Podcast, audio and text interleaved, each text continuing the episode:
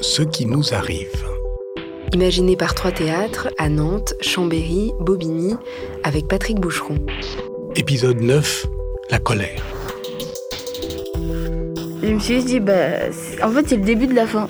Notre façon même de poser notre regard sur ce qui nous environne a changé et donc euh, on est aussi acteur de ça. Ah, je me suis pas laissé aller. Hein.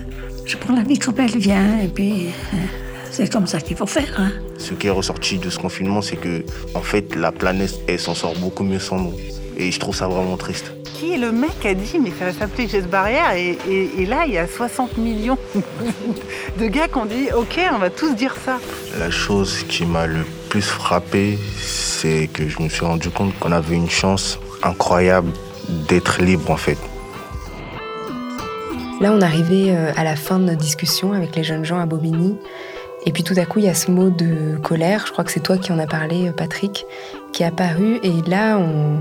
c'est comme si la, discussion recommençait. Euh, c'était, dur de s'arrêter, je crois, pour eux. Et je crois que ça a même continué ensuite quand nous, on, les a laissés. en tout cas, voilà, c'était la fin de notre discussion, mais je crois que c'était le début pour eux de pas mal d'échanges, d'idées. Le moment le plus inquiétant peut-être, euh, pour celles et ceux qui veulent l'ordre. Mais pour moi, mon souvenir le plus vif, c'est quand ils ont dit euh, très tranquillement, très calmement, qu'ils avaient envie d'en découdre. Et je peux dire juste un mot en fait, du, du, moment où on est, nous trois, sur cette euh, question, puis aussi avec Hortense et avec les directrices de théâtre on a choisi cette forme en fait de rencontre, le podcast, ce qui nous arrive, on peut dire au creux de la dépression. Voilà, c'est là où on était le plus désespéré, on savait pas quoi faire, les théâtres étaient fermés, on savait pas quand ils allaient rouvrir, etc. Évidemment, c'est toujours un peu compliqué de mettre en place ça, et ça arrive maintenant un moment où effectivement, bah, euh, on se dit, bah tiens, euh, qu'est-ce que je vais faire? Où est-ce que je vais aller le mercredi 19 euh, mai Sur quelle terrasse? Qu'est-ce que est-ce que je vais aller au cinéma? Et on s'est dit, moi, il y, a une semaine avant de commencer, J'étais un peu inquiet, je me disais, on est, peut-être encore à contre-temps, parce que c'est ça qui était pénible dans cette affaire, c'est qu'on avait le sentiment d'être tout le temps en retard aussi d'un sentiment, d'une euh, euh, urgence, d'une nécessité, et une fois de plus, voilà, on s'était fait avoir, euh, on agissait trop tard. Et j'en suis pas si sûr, parce que euh, effectivement, est-ce qu'on va en découdre euh, On se souvient quand même que le premier, euh, lors du premier déconfinement, le premier jour, ce qu'on a vu, c'est pas forcément des gens qui allaient boire des, bières, mais des gens qui allaient manifester. Voilà, et parce que là, et des jeunes en particulier, sur, sur la question des discriminations raciales notamment, parce que la situation, elle a quand même aiguisé notre regard. On a vu ce qu'on pouvait voir euh, ce qu'on ne pouvait pas ne pas voir, les inégalités, euh, l'injustice, mais aujourd'hui, euh, c'est criant. Et donc, ouais, je voulais vous poser cette question-là sur en découdre, la colère. La colère, au fond, la vraie colère, la, la belle colère, c'est celle qui refuse l'inattention. Voilà. C'est-à-dire, c'est la colère, c'est une forme d'exactitude une forme de d'attention précise aux choses. Et euh, je sais pas, j'ai pas l'impression dans les théâtres ou dans la vie que ce déconfinement là, ça va être un moment de une libération euh, joyeuse. en vous entendant, et c'est pour ça que finalement on n'est peut-être pas à contre-temps. Il y a une sorte de gravité, non? Oui. Qu'est-ce que vous allez faire en fait dans les qui viennent. La première, c'est les manifs. Hein.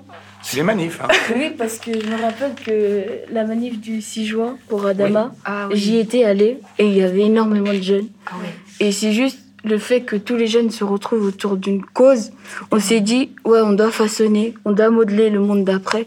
Parce qu'on a vu que les générations d'avant n'avaient pas fait tout ce qu'il fallait pour nous préparer à ça.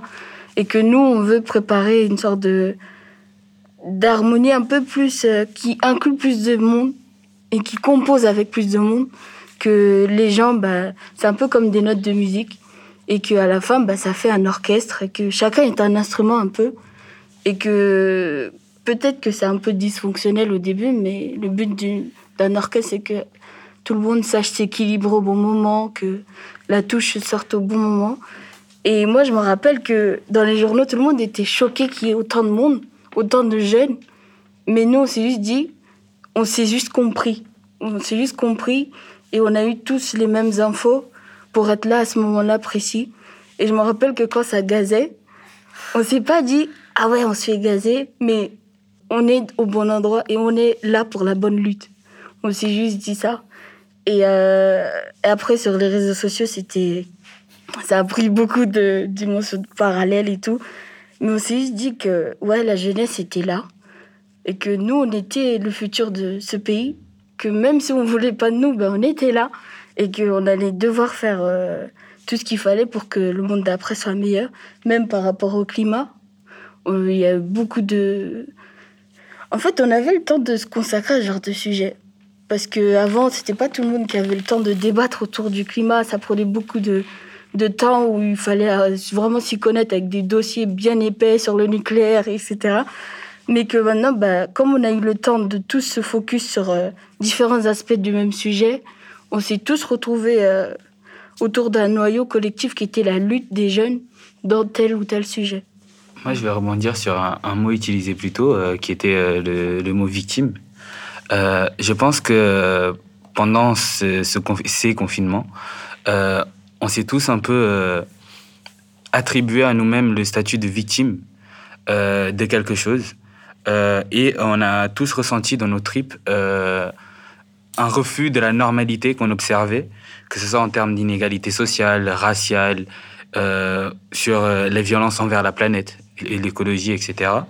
Et moi, pour moi, le statut de victime, c'est vraiment un refus de la normalité et c'est une volonté de contrer ce qui est déjà en place.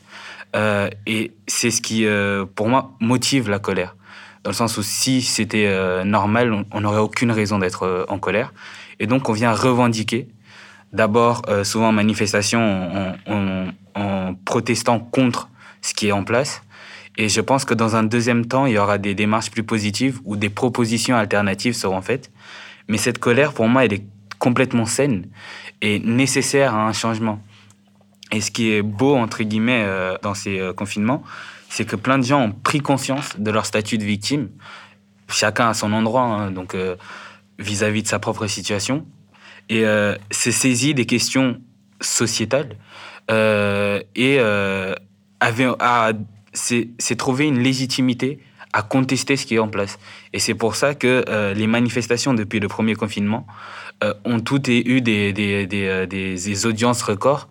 Je pense que la, colère se répand, pas forcément autour des mêmes sujets, chacun avec les siens, mais je pense qu'on recommence à, réfléchir en, termes global, chacun à partir de l'endroit où on est.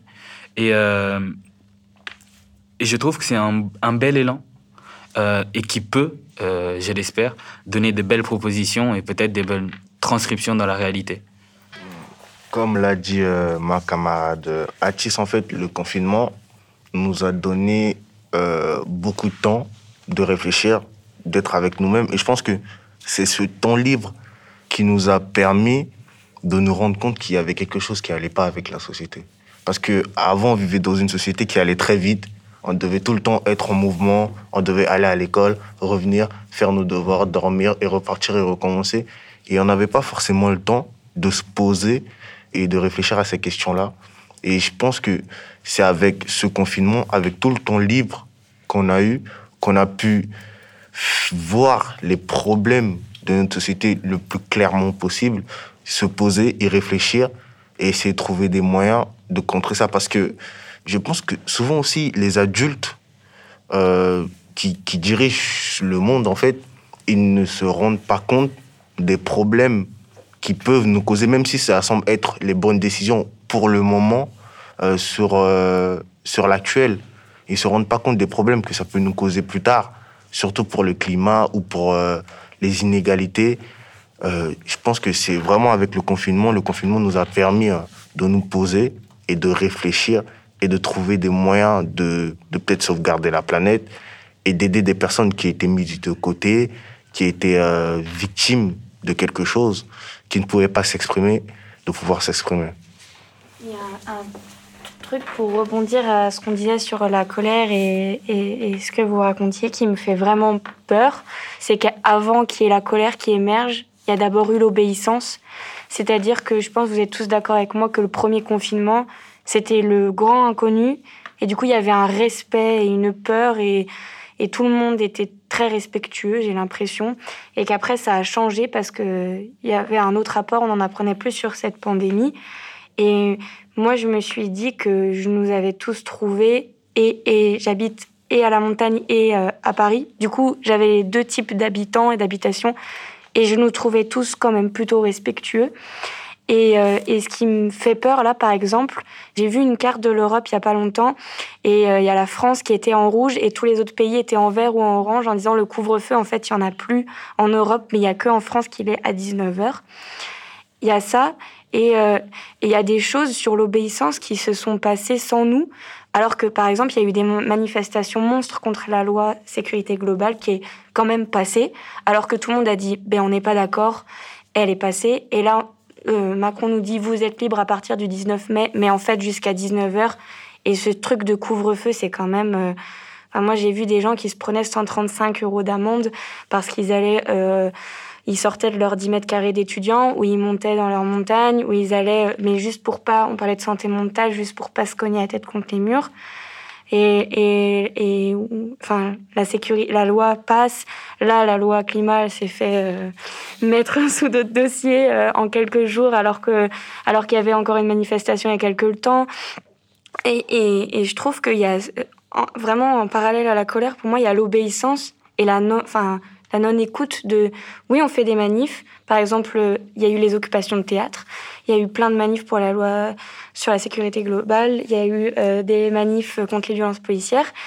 Et en fait, euh, j'ai l'impression qu'on soit on crie pas assez fort, soit la colère. Euh, enfin, il y je sais pas, il y a un espèce de plafond de verre qui qu'on n'arrive pas qu'on n'arrive pas à dégommer pour l'instant. Pourtant, je suis d'accord avec ce que vous avez dit, que je trouve qu'il y a eu beaucoup de manifs et qu'il y a eu beaucoup de jeunes qui étaient concernés mais qu'il y a un truc qui. Juste pour rebondir, oui, tout à fait. Et en plus, par contre, ce que je crois formellement, c'est que un moment, il y a eu, on avait eu, c'était pour la loi travail, je crois, et les syndicats, ça n'avait pas marché.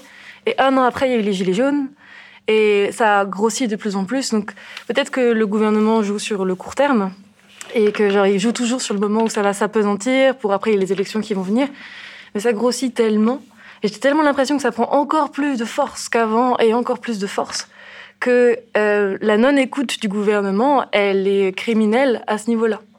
Et euh, c'est en, cela que euh, beaucoup, beaucoup de jeunes gens occupaient les théâtres, on demandait pourquoi vous occupez des théâtres vides. Et leur réponse était ben, d'abord parce que c'est des théâtres qui nous appartiennent. En fait, ils appartiennent pas à l'État, ça nous appartient à nous. Il faut respecter les mesures de sécurité, mais pourquoi elles restent fermées Et ainsi de suite. Donc l'absurdité, quoi. C'est la sensation d'absurdité dans un monde très rationnel, soi-disant.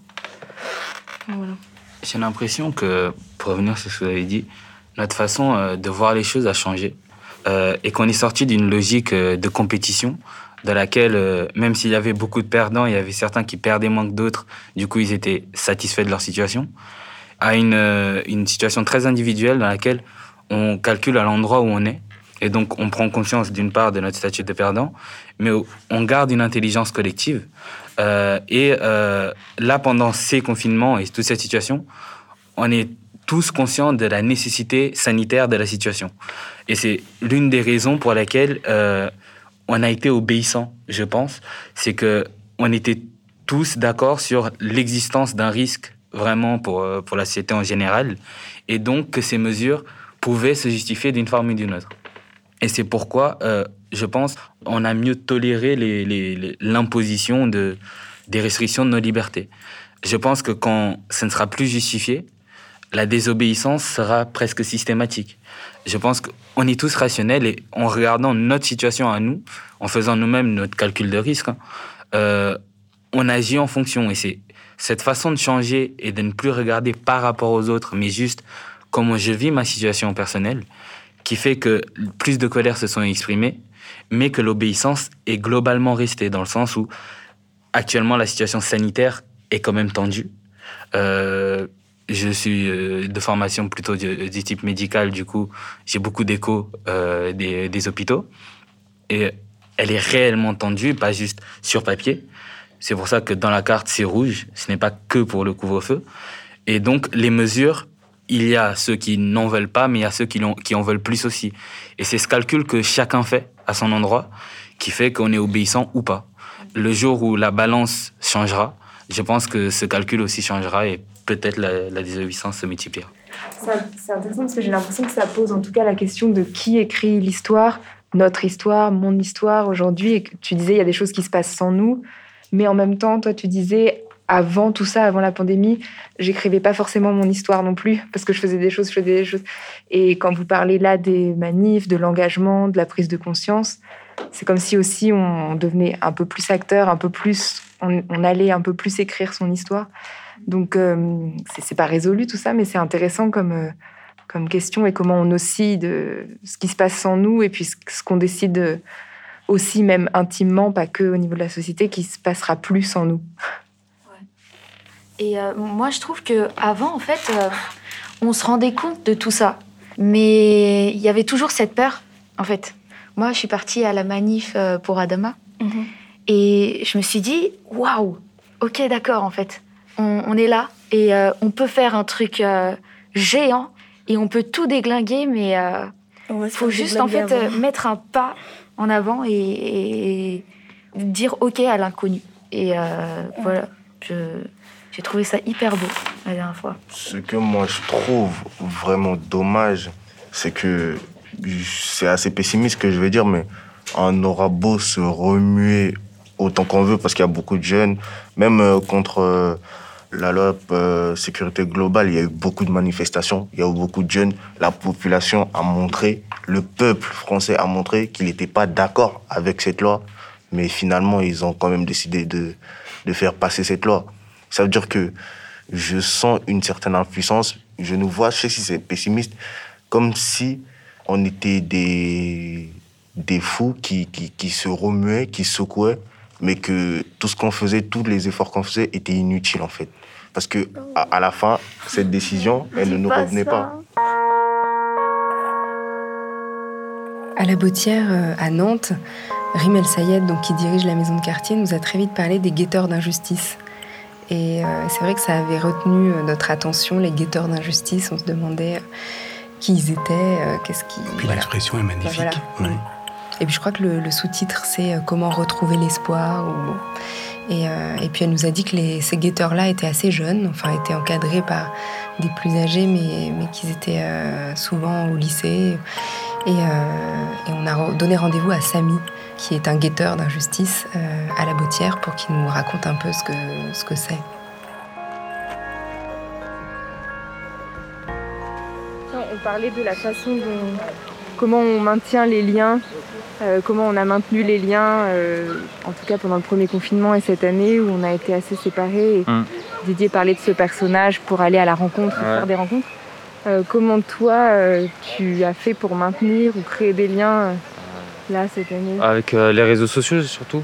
Moi c'était surtout ça avec euh, TikTok, je sais pas si tu connais. J'ai souvent été sur TikTok, après c'était Snap, euh, Twitter. Et, mais sinon, non, je sortais pas, moi j'étais chez moi. C'était le premier confinement. Le premier confinement, je suis resté que chez moi. Je, je, me suis même pris une amende quand je suis sorti.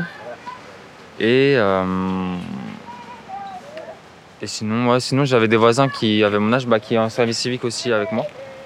Et du coup, j'allais chez lui, mais à part ça, non, je, ne sortais pas. Je suis pas, je suis pas resté trop en relation. Je suis passé le bac en plus euh, cette année-là, l'année dernière avec le confinement. Donc c'était un peu compliqué. J'avais pas d'ordinateur en plus, donc euh, c'était un peu compliqué. Donc cette, année, c'était votre première année de fac, c'est ça, ça, Et en fait, vous avez fait une rentrée ou pas du tout? J'ai fait, euh, moi j'ai dû repasser le bac euh, en présentiel du coup en septembre. D'accord. Parce que je l'avais pas à la base. Et après j'ai dû, ouais, j'ai dû faire une rentrée, mais après tout le monde, en octobre, un, mois après. Ouais. Après tout le monde. Donc vous avez eu que quelques semaines de cours en présence en fait. Hein, c'est ça. Ouais. C'est ça. C'était compliqué de suivre les cours, de reprendre depuis le début, de comprendre un peu le système de la fac, parce que c'est vachement individuel. Et j'avoue que c'est compliqué. J'ai pas eu mes partiels, j'ai eu 7 au partiel de décembre. Donc euh, c'était compliqué un peu. c'est que tu étais euh, en service civique en même temps. et que la place du service civique était importante aussi dans ton projet. En fait, euh, dans mon année, j'ai mis, j'ai mis en, premier du coup le service civique et après la fac. Parce que le service civique, c'est ce que je voulais faire. C'est, cette année, c'est ce que je voulais faire le plus. Et c'était quoi les sentiments au tout début, là, quand il a fallu rester chez soi, et que c'est l'année du bac, tu, tout à coup tu, tu peux plus sortir, on, ne comprend pas tout à fait ce qui nous ah arrive. Maintenant, même si on est encore un peu dedans, on, voit un peu mieux. Mais comment tu décrirais les sensations, les, émotions de ce moment-là J'étais un peu surpris déjà. Euh, je savais pas qu'on pouvait faire des choses comme ça. Parce que c'est la première fois que tout le monde a, a, connu ça. J'étais surpris et puis euh, bah, je, me, je, me, posais beaucoup de questions sur euh, comment j'allais réussir euh, mon bac, qu'est-ce que, comment ça allait être l'avenir après tout ça, après, tout le, après le, coronavirus. Et, mais aujourd'hui, mes, mes, sentiments, c'est toujours les mêmes, ils n'ont pas changé. Hein. À chaque fois, les deux autres confinements, j'ai toujours été surpris et je ne comprenais pas forcément pourquoi. Et même le couvre-feu, moi, je ne comprends pas forcément euh, l'utilité de, de, ce, de, ce, de cette restriction. Je me demandais, Rim, comment vous aviez observé un peu la métamorphose durant cette dernière année du quartier euh, et de voilà de l'espace public, de là où on est, des bruits qu'on entend ou pas, du silence qui se fait. Enfin, comment tout ça, ça vous l'avez-vous euh on a vu tous les invisibles en fait encore plus. C'est dans le centre-ville je me rappelle de cette vision euh, où il n'y avait plus que les SDF dehors, en fait. Ben là, il y a énormément de migrants, en fait. Ce sont, ceux qu'on voit euh, qui, euh, comme je sais plus c'est Samy qui disait, ou je sais plus qui disait ça, que ben, il y a des gens qui, en fait, le confinement, ça change rien. Ils ont, ils ont des urgences telles dans leur vie que qu'il faut continuer en fait. Hein. Puis ils ont parfois quitté des, situations telles de toute façon que, je veux dire, donc, euh, donc ça, ça, fait changer aussi notre métier, puis la fréquentation de ce lieu. Mais ça, c'est une, belle chose finalement. Il y a des gens qui sont rentrés euh, dans la maison de quartier qui n'y avaient jamais trouvé euh, le chemin en fait. notamment les, des personnes migrantes parce que les, les permanences d'accès au droit ne se tenaient plus en présentiel. Et que c'est très compliqué en distanciel en fait de communiquer sur son histoire, ses problèmes administratifs. Euh, et là, le contact humain, il est, il est essentiel, hein, sinon ça ne fonctionne pas. Est-ce qu'il y a des gens à, aller chercher, même, même, tout près, qui pourraient euh, venir, mais qui euh, viennent pas parce qu'ils n'en ont pas l'idée ou l'envie Est-ce que des fois vous enragez de dire mais c'est pas possible, il y a des gens que j'ai jamais vus qui seraient bien ici Comment ça se passe Alors, c'est vrai que la vocation première de, ces lieux-là, c'est d'accueillir des activités comme un théâtre, c'est d'accueillir des pièces de théâtre. Donc euh, je pense que ça nous montre aussi toute la dimension lieu de passage de vie en dehors des activités. Et ça, ça a renforcé cet mmh. aspect-là, ça mmh. c'est super. Après, on ne peut pas accueillir tout le monde. Et, je pense que euh, l'idée, c'est pas de concentrer tout le, monde, au même endroit. Mmh. Mais l'idée, c'est que le lien puisse se faire. Euh, donc Là, d'être là, par exemple, dehors euh, avec vous euh, sur l'espace public, c'est une manière d'être présent sans être dans nos murs. donc oui, ça nous, ça, nous, ça nous remontre cette réalité, ça nous incite à, aller dehors. Et, mais on donne aussi le, les gens restent libres de d'avoir envie de venir. c'est aussi des aventures un peu humaines hein, qui arrivent dès l'accueil. Qu'est-ce qui se passe à l'accueil qui fait que la personne se dit oui, je me sens bien. Euh, donc euh, d'être attentif, je reprendrai les termes de vigilance, d'attention. Euh, et ce qui est super dans une maison de quartier, c'est qu'on on est, on est toujours dans l'accueil de, nouvelles personnes qui vont être vigilants à, d'autres personnes. Donc on n'est pas détenteur, nous, de, cette vigilance absolue qui est impossible à tenir, et puis on a nos, limites personnelles, mais par contre, on est là pour, pour que tout le monde puisse Enfin, je sais pas comment dire, c'est un effet décuplant en fait. Euh. et ça, c'est ça, c'est superbe. Mais là, euh, je peux vous assurer que tout le monde sait qu'on est là. Hein, euh. Un micro qui se balade dans le quartier, même les CRS que vous avez vu tout à l'heure. C'est deux fois pour être sûr. Je passe régulièrement. voilà. C'est ça aussi le quotidien en bas de ces fenêtres. Hein. C'est bien de s'en rendre compte. du quotidien de, ce qu'on de ce qu'on peut vivre dans, le, super et dans le, plus difficile. C'est pas hyper sympathique quand même. Enfin, ça crée pas un. C'est. De voir passer les CRS. Euh, Mais il n'y a pas de lien, à vrai dire. C'est-à-dire que. Là, ça fait euh, quoi Ça fait six fois qu'ils passent là. Hein ça fait six fois, j'ai pas je pense. D'accord. On parlait des mots cette année avec Patrick qui nous ont occupés, euh, puisqu'ils ont pris beaucoup de place, les mots de gestes barrières, de distanciation, tout ce qui fait partie de notre quotidien maintenant, y compris le Covid, le virus. Comment, euh, comment ça vous l'avez vécu? Comment ça, ça a bousculé un peu même notre langue, notre façon de parler et du coup les, les pensées qu'on a Qu'est-ce que vous auriez envie de, d'effacer peut-être dans, dans, cette liste de mots pour euh, mieux respirer? J'aurais envie qu'on puisse avoir des mots et puis après les enlever. Parce que le problème c'est que ces mots ils restent. Mm je gère un équipement, je vous assure que euh, en plus de mettre les affiches coronavirus et tout le bazar, en plus de les messages à la radio, vous avez toujours les mêmes mots. Je veux dire, on peut lire plein de, récits sur euh, la propagande. Enfin, c'est ça, quoi. On nous martèle les choses. C'est vraiment euh, violent. Mais je mettais à côté la fiche Vigipirate. Je peux vous dire qu'on a encore tous, ces mots de Vigipirate qui restent et qui partiront pas. Moi, ce que je crains, c'est que, en fait, ces mots ils prennent la place d'autres mots, puisque on les change plus après. Et, moi, je suis vraiment surprise de voir la vitesse avec laquelle on adopte des mots qui deviennent, que des mots qu'on ne connaissait pas avant, qui deviennent euh, notre vocabulaire. C'est-à-dire, je suis pas sûre qu'il n'y ait pas un jour on dit geste barrière. Une expression qui n'existait nulle part. Mais qu'est-ce que c'est que cette expression Qui est le mec qui a dit, mais ça va s'appeler geste barrière et, et, là, il y a 60 millions de gars qui ont dit, ok, on va tous dire ça quelle discipline Je veux dire, c'est digne d'un.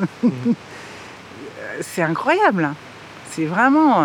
Et je trouve que ce, confinement nous montre à quel point on se met en rang hyper vite. Hein. C'est juste un constat, comme on l'a fait pour plein d'autres euh, injonctions. Et il y a quelque chose qui, préexiste à cette situation-là il y a un an avec le virus, c'est euh, la constitution de ce groupe des guetteurs d'injustice.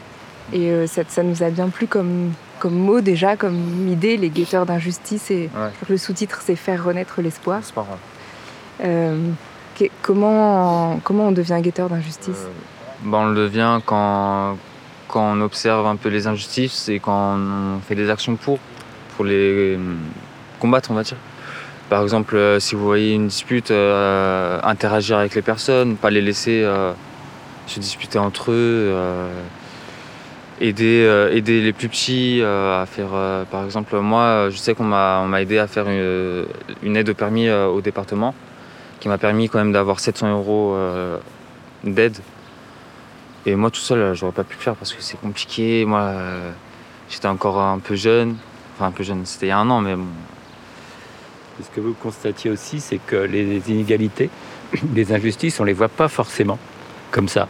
Et c'est en discutant avec les autres. Et donc, euh, on a construit un, jeu qui permet de parler, de discuter sur différents thèmes comme le logement, la santé, le travail, l'éducation, et qui permettent dans la discussion de dire Ah oui, j'avais pas pensé à ça, moi. Ah bah oui, c'est une inégalité. Donc, euh, vous avez aussi créé ça. Donc, ce jeu, en fait, c'est le jeu de loi. Et en fait, euh, tu as un pion, et donc tu as une spirale, tout comme ça, avec plein de cases. Et à chaque case, tu as une, euh, une, thématique. Et donc tu lances ton dé, et euh, tu vas à la case où, du dé. Et du coup, tu dois décrire une injustice que tu as vécue ou que tu as, ou observée, en fait, qui est en lien avec la thématique. Donc euh, on fait ça par exemple quand on fait des activités euh, dans, des collèges euh, et aussi à la Bottière on a pu, on a pu faire ça et en gros c'est pour partager des inégalités qu'on a pu J'imagine qu'il y a des inégalités, celles dont, tu parles, qui se sont aggravées à cause de la pandémie. Ouais, bah, les stages, hein. mm. surtout, surtout les stages. Et il faut dire que quand même les stages, faut, pour avoir le bac, il faut avoir les stages tout le temps. Donc euh, ça veut dire qu'il y en a beaucoup qui peuvent ne pas l'avoir quoi, à cause de tout ça. Dans le jeu, euh, les, on dit observer les inégalités, c'est celles qu'on a subies ou, ou observer, ou observer, hein, ou observer. Donc celles que voilà parce que ouais. Que ça, ça peut être aussi, on peut s'indigner mmh. autant que. Hein, c'est un des deux. Par exemple, si tu tirais le dé, Patrick, tu, tu parlerais de quelle inégalité? Moi? Ouais. Euh, de santé? Il y a quelque chose, parce que moi, j'ai, j'ai pas ton âge, tu vois. J'ai 55 ans. Je me sens euh, en bonne forme, mais il y en a plein qui qui sont pas du tout en bonne forme à, mon âge. Et c'est très injuste. Voilà. Quelque chose qui, euh, selon les, les, âges, est plus ou moins prononcé quand même. Et on a, on a constaté ça que beaucoup de jeunes, pendant le confinement, euh, bougeaient pas beaucoup. Enfin, l'idée de faire du sport, etc. Euh, avoir mal au dos. Euh, et le stress aussi, parce que quand on n'a pas de stage, ça crée du stress. Et euh, moi, c'est un constat qu'on a fait. Ouais. Pour les jeunes de quartier, la question de la santé, ça devient hyper important. Hyper important. Entre l'alimentation, le sport, le stress, le coût des trucs, euh, les médecines un peu parallèles, là, comme les kinés, machin, il faut prendre rendez-vous. Donc là, il y a des inégalités de santé qui s'accentuent probablement avec le confinement. Ça, c'est c'est l'intuition que j'ai, enfin, dans les jeunes que j'ai rencontrés. Puis quand on a évoqué ça, des mots de dos souvent. Didier, parlait de, fatigue, hein, donc je pense que c'est quand même le mot, le mot clé, quoi. voilà, c'est ce qu'on ressent tous quand même, et une fatigue profonde de fond, et dont on, s'explique mal parce qu'on ne fait pas grand-chose, et donc on s'en veut d'être fatigué. Enfin, c'est une sorte de, de cercle, non? Il n'y a pas de, réponse euh, et de résolution toute faite, mais comment on fait pour conjurer cette, euh, cette fatigue Parce que Patrick, tu disais tout à l'heure le fait d'être historien, d'avoir travaillé sur euh, des, sujets, sur d'autres pandémies, la peste en 1348, ça ne m'aide pas à vivre ce présent et ça ne m'aide pas à, conjurer peut-être et la peur et la fatigue. où est-ce qu'on trouve des zones de réconfort? Dans le fait qu'on peut quand même agir dans une société fatiguée. Voilà. Moi, ce qu'on entend là, c'est les deux. Hein. C'est effectivement, euh, il y a une fatigue, une fatigue de fond, qui n'est pas seulement euh, morale, euh, physique, qui est une fatigue, tu vois, comme tu dis, putain, ce, tissu ou ce truc, il est vraiment fatigué, c'est-à-dire c'est relâché, il y a, y a, plein de de, valeurs ou de principes d'égalité qu'on est en train, on est en train d'y renoncer. Donc on parle d'une fatigue démocratique. On voit ce que ça veut dire? Et ben dans ces, situations-là, on peut agir et même ça ouvre des possibilités. Ils sont inattendus. Voilà. c'est ça que, d'une certaine manière, que le seul truc qui peut m'aider, moi, comme historien, c'est de comprendre que dans ces situations-là, on peut davantage qu'on ne le croit. Il y a une possibilité d'action qui est plus forte, mais qui coûte beaucoup. Donc en fait, c'est ça, c'est comment agir dans une société fatiguée.